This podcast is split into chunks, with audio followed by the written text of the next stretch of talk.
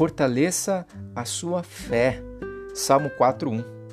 Quando Deus quer tornar você uma pessoa melhor, mais excelente, ele faz isso através, é, muitas vezes, da agonia e da dor. E a melhor maneira de fortalecer os nossos músculos é levando mais peso, gente. Quando um músculo ele é colocado sob tensão, é, dói na verdade e você acaba gemendo. Mas se você perseverar, aquele músculo ficará mais forte e aquilo que fazia você gemer na semana passada é a mesma coisa que essa semana faz você sorrir. Então, veja bem, quem disse que a vida cristã seria fácil? Não foi Deus. A palavra de Deus a compara a um campo de batalha, não a um mar de rosas.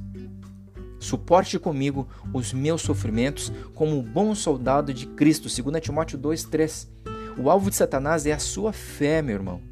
Jesus disse a Pedro: Satanás vos pediu para vos peneirar como trigo, mas eu roguei por ti, para que a sua fé não desfaleça. Lucas 22, 31, 32. Da mesma maneira que você separa o trigo do joio, Satanás quer separar você da sua fé. Pedro não apenas sobreviveu a este ataque, mas cresceu com ele e escreveu: Amados, não estranheis a ardente prova eh, que vem sobre vós para vos provar, como se coisa estranha acontecesse.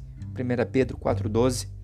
Pelo fato de termos a tendência de ficar chocados quando as provações surgem no nosso caminho, Pedro trata a nossa atitude com relação ao ataque. Ele quer que saibamos como pensar quando estivermos sobre ataque, que entendamos a relação da batalha em que estamos. Satanás pode atacar a sua saúde, mas ele está atrás da sua fé. Ele pode atacar as suas finanças, mas está atrás da sua fé. E se ele conseguir destruir a sua confiança em Deus e na sua palavra, ele vence e você perde. Então, a palavra para você hoje é: fortaleça a sua fé. Salmo 4, 1.